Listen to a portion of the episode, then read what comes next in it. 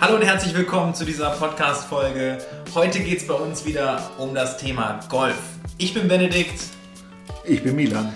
Wir sind heute wieder hier für euch, um ein Thema unter die Lupe zu nehmen und euch dabei zu helfen, besseres Golf zu spielen. Wir haben in der letzten Folge darüber gesprochen, wie startet man wieder nach einer längeren Abstinenz ohne Golf ähm, und haben dabei ein paar gute Tipps bekommen. Jetzt machen wir weiter mit dem Thema, worauf sollte man ganz besonders achten. Stellt euch vor, ihr habt euch gut warm gemacht, ihr wart auf der Driving Range und ihr seid dann auf den Platz gegangen und es lief einfach nicht. Ihr kennt das, diese Tage, ich kenne sie definitiv. Ähm, du kommst einfach nachher nach Hause und merkst, boah, also ob das das lange Spiel war oder ob das kurze, wie auch immer, irgendwie hat es nicht funktioniert. Vielleicht ist meine Trainerstunde erst in zwei Wochen und ich weiß noch nicht genau, ich will eigentlich morgen wieder spielen und brauche jetzt Hilfe oder brauche jetzt Anhaltspunkte. Ähm, Milan, worauf, worauf soll ich achten, was soll ich machen? Naja, grundsätzlich gilt eigentlich, dass die ähm, meisten Fehler entstehen aus, ich sag mal, schlampigen Basics. Basics sind die ähm, vier Grunddinge, auf die man beim Golf achten sollte, die für alle verschiedenen Schlagarten, Putten, Chippen, Pitchen, Bunker, langes Spiel, Hölzer gelten und äh, die fangen an mit dem Griff.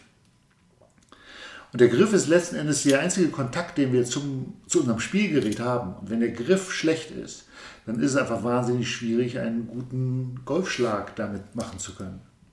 Und äh, wenn man über so Driving Ranges geht und man guckt so mal links und mal rechts, ist das, was uns und mir, also uns meine ich, äh, unsere, meine Kollegen und mir als Golflehrer halt am häufigsten auffällt, ist, dass die, der Griff häufig ungeheuer schlecht ist. Ja, das passiert auch, ich glaube, man merkt das als Spieler ja auch gar nicht, wie man seinen Griff immer stärker, stärker, stärker werden lässt, bis man dann irgendwann mal die Augen geöffnet kriegt vom Trainer in der Trainerstunde und sagt, hey, wie packst du eigentlich den Schläger an? Genau. Und das Schwierige an einem Griff ist letztlich, dass wir eine Haptik haben, das heißt, das Gefühl in der Hand suggeriert uns, das fühlt sich gut an, kann aber trotzdem rein technisch gesehen äh, total schlecht sein. Und der gute Griff sollte eigentlich ähm, den Handgelenken äh, die Möglichkeit geben, sich in alle möglichen Richtungen frei bewegen zu können ähm, und uns in eine Situation bringen, dass wir den Schlägerkopf fühlen können, weil damit wollen wir ja diesen kleinen weißen Ball treffen. Ohne jetzt zu tief ins Detail gehen zu wollen, weil das sicherlich über einen Podcast relativ schwer ist, aber ich habe immer, hab immer mitgenommen, wenn, ich, wenn der Schläger zu sehr in meiner Hand liegt, dann ist es meistens falsch. Du meinst den Handteller? Ja, genau. Also wenn, es wenn einfach, wenn, wenn der Schläger zu sehr in, in meinem ja, im Handteller, also das, was nicht die Finger sind, sondern in der Mitte der Hand drin liegt, dann ist es meistens falsch, weil ich dann zu stark das Schlägerblatt steuere. Ne? Ja, und das Handgelenk ist einfach schlechter beweglich. Ähm, der Schläger würde in der linken Hand relativ stark in den äh, Fingern liegen und ähm, Daumen und Finger greifen dann den Schläger quasi, das entsteht dann so ein kleiner Hohlraum in der linken Hand mhm. und die rechte Hand greift einfach zusammen mit der äh, linken den Schläger, dass eine Einheit äh, entsteht und das Handgelenk halt vorwiegend daumenwärts gut beweglich ist. Okay, ja. Also da werden wir sicherlich in Zukunft noch mal ein bisschen tiefer zu sprechen in einer, in einer Podcast-Folge, aber ich glaube, das waren schon mal ganz gute Anhaltspunkte, um so die Schnelldiagnose zu starten? Allgemein gültiger Punkt wäre, man äh, sagt immer so fest wie nötig und so locker wie möglich. Okay. Und ähm, man kennt das von einem Diktat zum Beispiel früher, wenn man dann lange geschrieben hat und den Schläger oder den, den, äh, den Stift dann sehr verkrampft festgehalten ist, wie angestrengt die Hand ist und wie schlecht die sich dann auch äh, bewegen lässt und wie krakeliger die Schrift wird ist es letztlich beim ähm, Golfschläger auch. Wir wollen also einen, einen guten Kontakt zu dem Schläger haben und ähm, vor allen Dingen fühlen können. Und das ist, glaube ich, das, was am häufigsten passiert, dass wir einfach ähm, schlecht fühlen. Und wenn wir den Schläger sehr festhalten, werden natürlich alle anderen Muskeln auch schnell verspannt. Und wenn ich dann mit dem Daumen sehr fest presse, ähm, kann eine Folge sein, äh, Ellbogenschmerzen, Schulterschmerzen, äh, bekomme und mich einfach äh, völlig unlocker nur bewegen kann. Und ja. wenn ich mich unlocker bewege, dann werde ich keine Geschwindigkeit erzeugen können und werde immer fester kloppen müssen und äh, komme damit nicht voran. Und der zweite Punkt ist, was der Griff für uns erledigen sollte, ist, dass halt die Schlagfläche zum Körper äh, und zum Ziel so neutral wie möglich steht. Das heißt, wenn der Schläger nach links zeigt in meiner natürlichen Griffhaltung, dann werden die Bälle wahrscheinlich immer nach links gehen. Und dann werde ich mir eine Bewegung ausdenken müssen, um das zu verhindern. Und dann habe ich eine Kompensationsbewegung geschaffen, äh, die unglaublich schwer zu wiederholen ist und nicht körpernatürlich. Und es geht darum, letztendlich so körperneutral wie möglich sich bewegen zu können, um möglichst lange und schmerzfrei Golf spielen zu können. Was uns wahrscheinlich jetzt schon zum nächsten Basic führt, oder? Ausrichtung? Ähm, ja, die Ausrichtung kann äh, der eine Punkt sein. Wenn ich einfach den Schläger immer falsch greife, sodass er nach links zielt, wäre ich ja mit dem Schneebesen gepudert, wenn ich nicht irgendwann anfangen würde, weiter nach rechts zu zielen, ähm, um das entsprechend zu kompensieren. Und dann habe ich das nächste Problem, dann ist meine Ausrichtung auch noch äh, durcheinander. Und wenn ich nicht vernünftig zum Ziel zeige, ist es natürlich schwierig, zum Ziel zu schlagen. Mhm. Und der dritte Punkt äh, in unserer Kette der Basics ist äh, die Ansprechposition. Also wie stelle ich mich vernünftig und richtig an den Ball? Also wie nehme ich meine Ansprechposition ein? Du heißt es ja beim Golf. Und ähm, die sollte natürlich auch so bequem wie irgendwie möglich sein. Wir kennen alle diese komischen äh, Haltungen von verschiedenen Golfern, die wir so auf diesem äh, Erdball gesehen haben, die da irgendwie sehr breitbeinig, sehr tief in der Hocke sind, mit krummem Rücken, mit übertrieben geradem Rücken, mit durchgepressten Armen oder entspannten Armen. Das sieht ja zum Teil sehr dubios und kurios aus, wie so die Golfer in der Welt ähm, so am Ball stehen. Und äh, ich habe eigentlich die Erfahrung gemacht, dass derjenige, der einen guten Griff hat und derjenige, der relativ entspannt am Ball steht, meistens auch ein guter Golfer ist. Und ähm, dann geht es natürlich so ein bisschen um diese Körperreise herauszufinden, wann fühle ich mich eigentlich in meinem Körper wohl und wann bin ich locker. Und locker sind wir eigentlich dann, wenn wir eine gute Balance haben und weil der Schläger halt oder weil der Ball am Boden liegt und nicht in der Luft schwebt, müssen wir den Oberkörper halt zum Ball hin neigen und eine sportliche Erwartungshaltung einnehmen. So in etwa, als würden wir ins Wasser springen oder beim Volleyball die Baggerposition oder beim Tennis die Returnposition, der Fußballtorwart. Äh, es ist alles eine relativ ähnliche Haltung, wo wir sportlich agil und beweglich sind. Ja, eine dynamische Position. Korrekt. Ein Thema, was wir jetzt ein bisschen kurz nur angeschnitten haben, das Thema Ausrichtung. Ich kenne das auch von mir selber. Ähm, hin und wieder bist du auf der Runde und dann steht einer hinter dir und sagt, ey, weißt du, wo du gerade hingestanden hast? Du hast gerade da rechts in den Wald gestanden und ich habe den dann links am Grün vorbeigeschlagen in manchen Fällen. Ähm, was, wie kann ich mich selber erwischen dabei, wenn ich falsch ausgerichtet bin? Oder wie kann ich das vielleicht auch ein bisschen in meiner Routine verankern, dass ich darauf achte? Ja, das Erwischen, sich selbst erwischen, äh, das passiert meistens ja hinterher und da ist es ja dummerweise zu spät. Ähm, Insofern sollten wir gucken, dass wir vorher eine Grundroutine uns versuchen anzugewöhnen.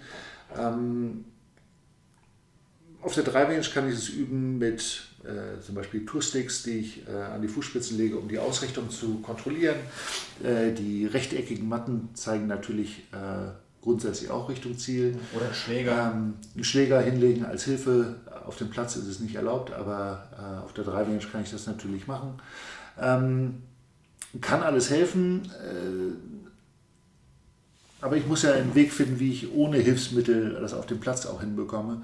Und da ist der sinnvollste Weg eigentlich eine Verlängerung, wenn ich hinter dem Ball stehe, also auf der Linie Zielball, hinter dem Ball stehe, ähm, mir eine Linie vorzustellen und ein Zwischenziel auf dieser Linie ähm, anzupeilen, ähm, zu diesem Zwischenziel dann den Schläger auszurichten und zu dem Schläger dann den Körper auszurichten. Dann ja, habe ich zumindest eine relativ große Wahrscheinlichkeit, äh, dass ich in etwa in ein äh, relativ zielnahes Gebiet ziele. Ähm, und je häufiger ich das übe, umso genauer wird natürlich meine Fertigkeit auch genauer zielen zu lernen. Ich glaube, das war gerade ein goldener Nugget. Also ich kann mir vorstellen, dass viele Leute das noch nicht machen und das ist tatsächlich etwas, was äh, richtig gute Golfer, ähm, was ich bei richtig guten Golfern schon oft gesehen habe. Nicht nur, also grundsätzlich, viele machen das schon auf dem Grün, dass sie die Linie lesen und sich dann ein Zwischenziel raussuchen. Aber das sogar auf, bei den langen Schlägen zu machen, ist, glaube ich, äh, ein, ein, ziemlich guter Tipp, den viele Leute noch nicht so am Schirm haben. Und vor allem, wenn man merkt, okay, irgendwie passt bei mir gerade nicht, sich darauf zu verlassen, das funktioniert, glaube ich, ziemlich gut. Man könnte zum Beispiel so starten, dass man am Abschlag, darf man das Tier da positionieren, wo man, wo man möchte. Das ist ja die einzige Stelle, wo ich mir die Position aussuchen darf. Ähm, und kann zum Beispiel ja dann das Tee in Linie zu einem äh, von jemand anders vorher rausgeschlagenen Divid ähm, theoretisch schon positionieren, dass es dann von mir aus Richtung äh, Fairway-Zentrum zielt. Ähm, bei anderen Situationen, wenn sobald der Ball im Spiel ist, gibt es in der Regel auf dem Golfplatz viele, viele, viele ähm, Hilfspunkte, Gänseblümchen, ähm, was der Teufel, dunklere, hellere Grashalme, Laub, äh, alles Mögliche, was in einem gewissen oder auf diesem Zielgebiet äh, liegt. Und da muss ich mir einfach eine Kreativität entwickeln, um solche Punkte äh, zu suchen, zu finden, zu entdecken und entsprechend diese Routinen nach und nach konsequent halt anzuwenden. Finde ich gut. Ich fasse an der Stelle nochmal zusammen du, wenn dir noch was anderes einfällt, ergänzt gerne, aber wir achten auf unseren Griff. Wenn es gar nicht richtig gut läuft und ich weiß nicht genau, was passiert, wir gucken uns an, dass der Griff sitzt, das, was ich weiß. Ähm, wir achten auf unsere Ausrichtung, haben da gewisse Tipps und Tricks, wie wir uns da, da selbst helfen können am Golfplatz. Und unsere Ansprechposition, wir stellen fest, wir stellen sicher, dass wir locker gut stehen, dass wir dynamisch stehen, weil wir treiben Sport. Es ist wie der, wie beim Baggern beim Volleyball, das ist wie der Torwart beim Elfmeter. Wir müssen bereit sein, uns zu bewegen und dynamisch zu sein, Schlagkraft zu entwickeln. Und ähm, ja, was, was, hab ich, was haben wir vergessen? Was, was gibt es vielleicht noch? Wir haben ja, da wir mit unterschiedlichen Spielern, äh, Schlägern spielen und verschiedene Schlagvarianten haben, ist der vierte Punkt von diesen Basics die Ballposition. Wo zum Beispiel habe ich bei meinen Eisen oder bei den mittleren Eisen die Ballposition liegen, wo sie bei den kurzen mhm. Eisen, wo sie dann vielleicht beim Driver oder bei den Fairway-Hölzern. Und allgemein gilt grundsätzlich mal, wenn ich den Schläger so hinstelle, wie er gebaut ist, haben die alle unterschiedliche äh, Neigungswinkel. Die, äh, beim Eisen ist das Griffende in der Regel eher zum Ziel geneigt, also der Schaft steht ein bisschen auf die linke Körperhälfte hin. Das führt dazu, dass die Ballposition mittig bis vielleicht äh, leicht äh, links von der Mitte ist. Mhm. Äh, die Fairway-Hölzer werden so gespielt, dass der Schlägerkopf steht halt hinter dem Ball und das Griffende wäre über dem Schlägerkopf. Und beim Driver wäre die Ballposition halt links, dass der, das Griffende hinter dem äh, Schlägerkopf tatsächlich ist, weil wir da den Ball auch mehr in der Aufwärtsbewegung treffen möchten. Ja. Beim kurzen Spiel wäre die Ballposition eher so, dass das Körperzentrum schon leicht links vom Ball ist, damit wir den Ball mehr in der Abwärtsbewegung treffen. Ja, da spielt man natürlich dann beim kurzen Spiel auch ein bisschen mit dem Gewicht, oder? Dass ich mein Gewicht einen Ticken mehr zum Ziel lege. Das Körperzentrum geht mehr nach links ja. und damit ist das Gewicht dann in der Regel auch ein bisschen mehr ja. links. Das ist ein bisschen schwierig zu erklären. Über vorzumachen ist leichter als äh, zu erklären in dem Fall. Ja, Ihr wisst ja, wie ihr euch das von Milan vormachen lassen könnt. Ruft einfach an, schreibt eine SMS oder. Ähm, aber das sind die Themen: äh, Griff, Ausrichtung, Ansprechposition, locker und die Ballposition, je nachdem, welcher Schläger in der Hand ist. Super. Ich glaube, da habt ihr vier richtig wertvolle Basics bekommen. Zwischendurch ein paar richtig gute Nuggets, Golden Nuggets, die ihr am Golfplatz auch immer wieder mal anwenden könnt. Und ich hoffe, das hilft beim Spiel besser zu werden. Ansonsten sehen wir uns in der nächsten Folge. Bis dahin. Bis dahin.